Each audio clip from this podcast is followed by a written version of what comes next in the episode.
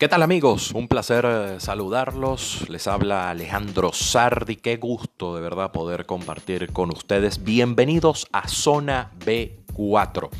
Un espacio que será, digamos, una especie de homenaje a muchas cosas que me tocó vivir desde principios de los años 2000 hasta relativamente muy poquito, hace unos 3, 4, 5 años como mucho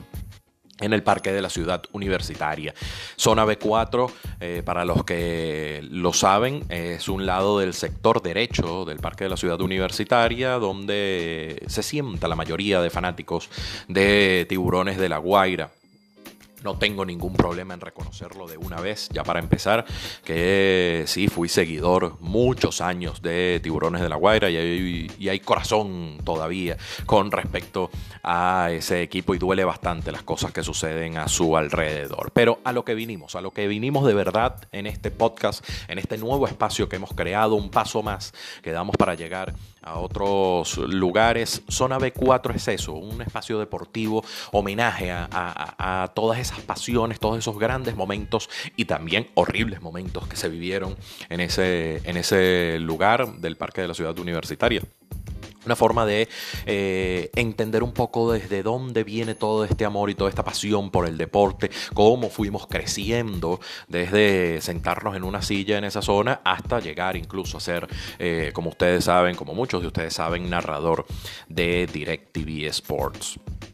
Espero que sea de su agrado. Aquí estaremos compartiendo con muchísimas personalidades, no solo compañeros de trabajo, colegas, amigos, que me ha permitido esta maravillosa carrera conocer a lo largo del tiempo, sino eh, también, por supuesto, con los propios protagonistas. Buscar esa historia un poco más allá, fuera del terreno. Es verdad, hemos visto, por supuesto, a través del Instagram, a muchos eh, peloteros, jugadores de, de básquet, de fútbol, siendo entrevistados a mí particularmente me ha tocado entrevistar a uno de ellos, al conocido Giovanni Romero, ex Caracas, ex Táchira, Minero, Zulia, ahora jugando en Italia.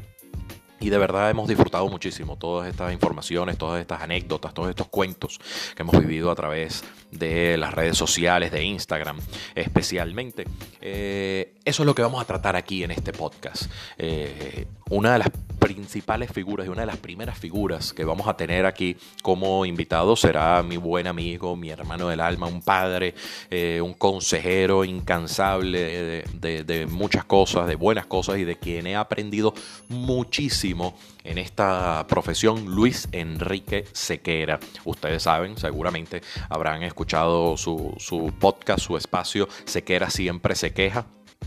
pero sepan ustedes que no siempre se queja, no siempre. Y a veces es muy grato eh, conversar con él y, aprender de todas las cosas que, a él le ha tocado vivir y que transmite eh, con, mucha, con mucha confianza y con, y con todo el cariño del mundo para que uno crezca y aprenda en este, en este medio. A mí me tocó desde el principio, es más, mi primera transmisión en DirecTV Sports fue precisamente con Luis Enrique Sequera, también con Mari Carmen Fariña, a quien por supuesto tendremos en algún momento aquí en este espacio para contar muchas cosas de lo que hemos vivido en esta maravillosa carrera. Así que así se llamará este espacio, Zona B4, para que ustedes vayan conociendo desde dónde fuimos creciendo, de cómo un día Alejandro Sardi tomó la decisión de irse a disfrutar de un encuentro en el Parque de la Ciudad Universitaria entre las Águilas del Zulia y Tiburones de la Guaira, específicamente el año 2003, temporada 2003-2004 o 2004-2005. No recuerdo exactamente en este momento, pero fue alguna de esas dos. Decidimos irnos, yo hice mi colita, compré mi entrada de lo más tranquilo y a las cinco y media, seis de la tarde ya yo estaba en el estadio, feliz, solo, pero bueno, disfrutando igual de, poder estar en el, en el universitario, conversando, me puse a conversar con un grupo de, fanáticos de tiburones e hicimos una, como, se dice, una buena química. Y, y, compartimos, disfrutamos, echamos cuentos, no disfrutamos tanto el encuentro porque lamentablemente, si, si no mal recuerdo, eh, a la altura del quinto episodio aproximadamente, Zulia ganaba por diferencia de hasta nueve carreras. Entonces, bueno, no, no, fue el mejor juego para, para, disfrutar. Pero de ahí en adelante se creó una amistad que me permitió, con el pasar de los juegos, con el pasar de los días, de las temporadas, consolidar una, una familia, la familia de abonados eh, de Tiburones de la Guaira. Por mi pasión y amor por el béisbol, por, el, por los deportes en general, por la voz y por un sinfín de cosas que siempre conversábamos, mucha gente me impulsó a tomar la decisión de trabajar en los medios. Y precisamente uno que pertenecía o pertenece a este grupo de, fanáticos del estadio, eh, Luis Tortabú, llegamos a Fusión Estéreo 95.1 FM y ahí comenzó ese andar, con muchísimos nervios, con muchísimas, eh, eh, digamos, mariposas en el estómago, eh, pero pero con ganas de, de, comenzar a dar esos pasos en los medios, hablar de deportes como uno quería. Y por ahí, bueno, fuimos trazando poco a poco, con muchísimo sacrificio, muchísimo esfuerzo. Llegó eh, aproximadamente unos tres años después de esa, de esa oportunidad que comenzó por allá, por 2010, 2011, a lo mejor un poco antes me disculpan, yo, soy así, a veces me falla la memoria, eh, esa, ese andar por radio. Luego de unos años llegó una, inmensa oportunidad y, que por supuesto agradezco muchísimo en el alma a mi primo Alfonso Álvarez Díaz, el Ponti, a Tony Cruz y a Antonella González porque me llamaron para ser parte de su programa en FM Center, ser productor de su programa Ticket Deportivo, que mucho después pasó a llamarse Ticket VIP. Y seguimos, por supuesto, hablando por radio, produciendo y aprendiendo mucho más del ámbito deportivo. A Antonella le agradezco enormemente esa pasión que supo transmitirme por el fútbol, igual que Tony Cruz, pero Tony Cruz, eh, su pasión iba más que todo nada más por el Real Madrid. Este, pero bueno, son cosas que uno iba aprendiendo y, y que iba tomando esos tips para hacer las cosas como uno quería. Así fuimos tomando posición, tomando protagonismo, hasta que llegó la gran oportunidad en marzo del de 2015, luego de varios castings, hacer eh, la primera transmisión en DirecTV en el Parque de las Naciones Unidas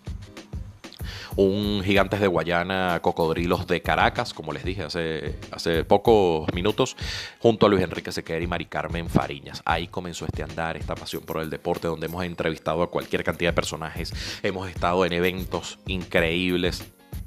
gracias a la pantalla de DirecTV Sports, compartir y conocer a muchísima gente que, uno los consideraba ídolos o los considera ídolos todavía. A muchos de ellos y que eh, fueron dándote la bienvenida a este maravilloso mundo del eh, periodismo deportivo. Por supuesto, nunca dejar de eh, concretar y de decir que no soy periodista,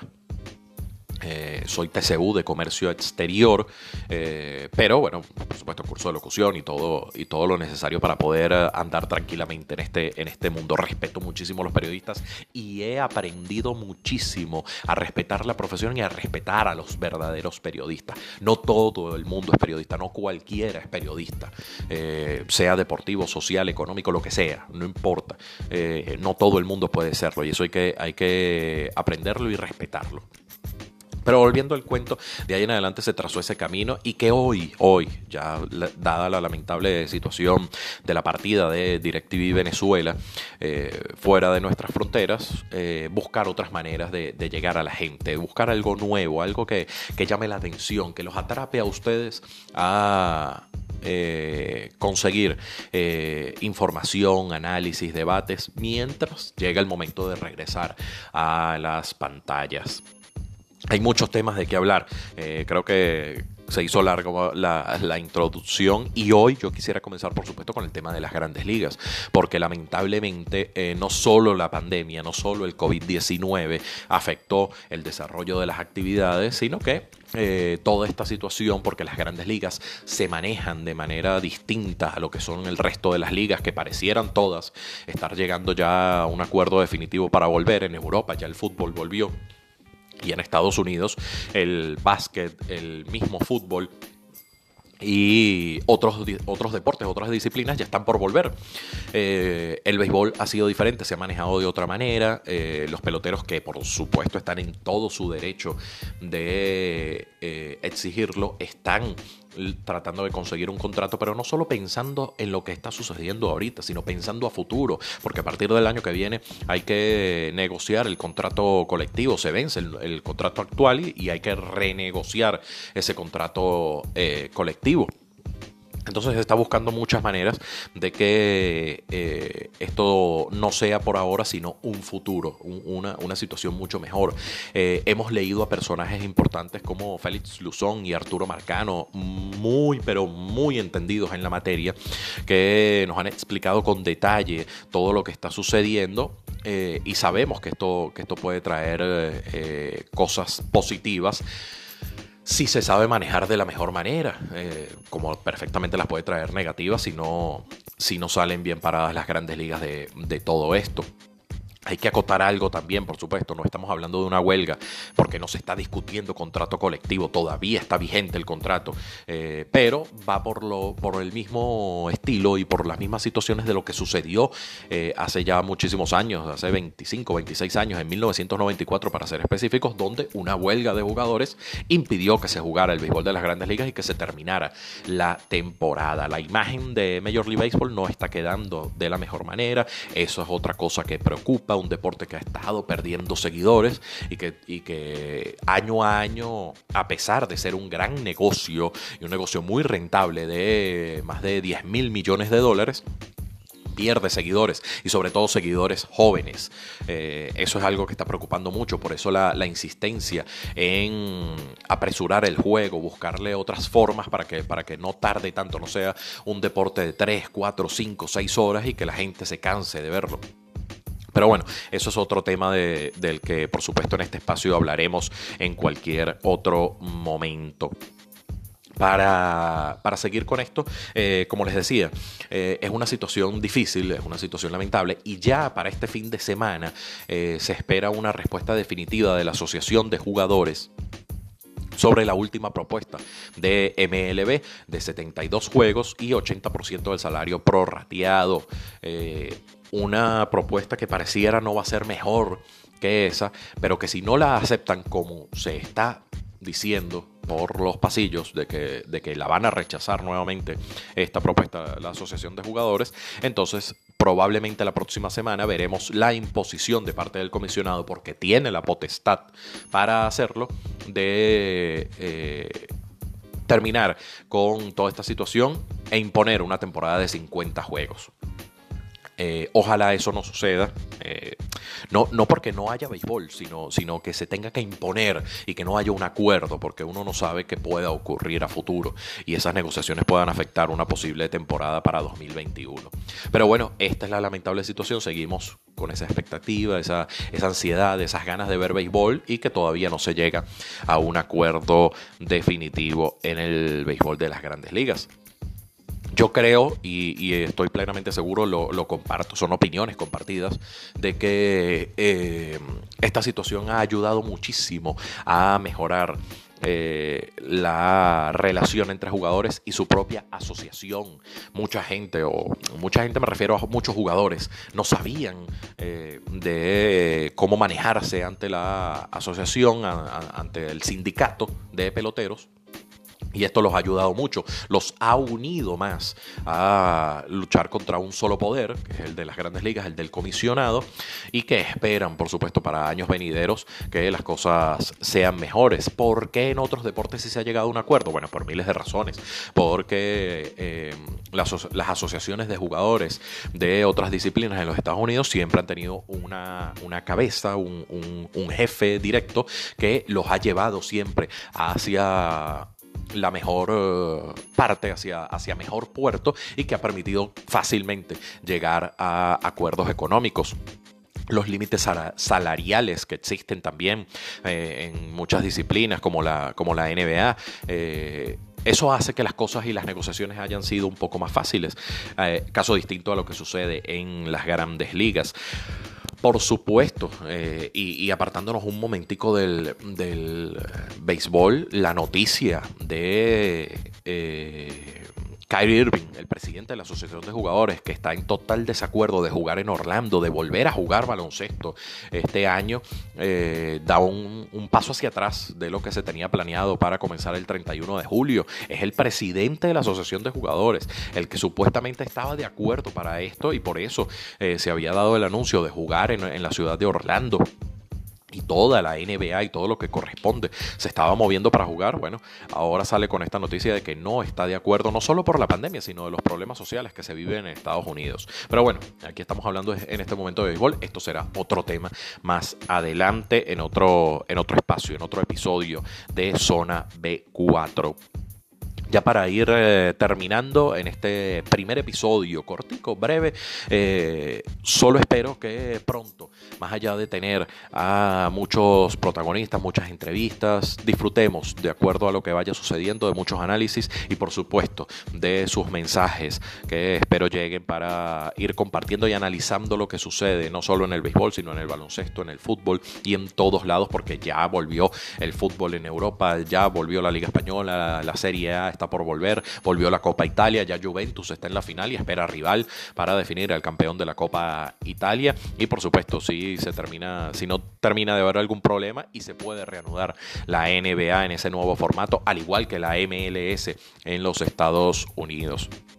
Así que agradezco de verdad este, este espacio para poder compartir eh, con todos ustedes y que de verdad ojalá disfruten tanto como lo estoy disfrutando yo, eh, dando este paso hacia otro mundo al que uno no está acostumbrado, que no sea salir en cámaras o trabajar directamente en una radio. Eh, me despido con todo el eh, cariño del mundo. Les habló Alejandro Sardi. Nos vamos a reencontrar próximamente en nuestro próximo episodio. Seguramente tendremos un invitado muy especial para que ustedes puedan disfrutar de anécdotas y de muchísimos cuentos a lo largo de su carrera como narrador deportivo. pendientes, por supuesto, en las redes sociales de quién tendremos o de a quién tendremos en el próximo episodio de Zona B4.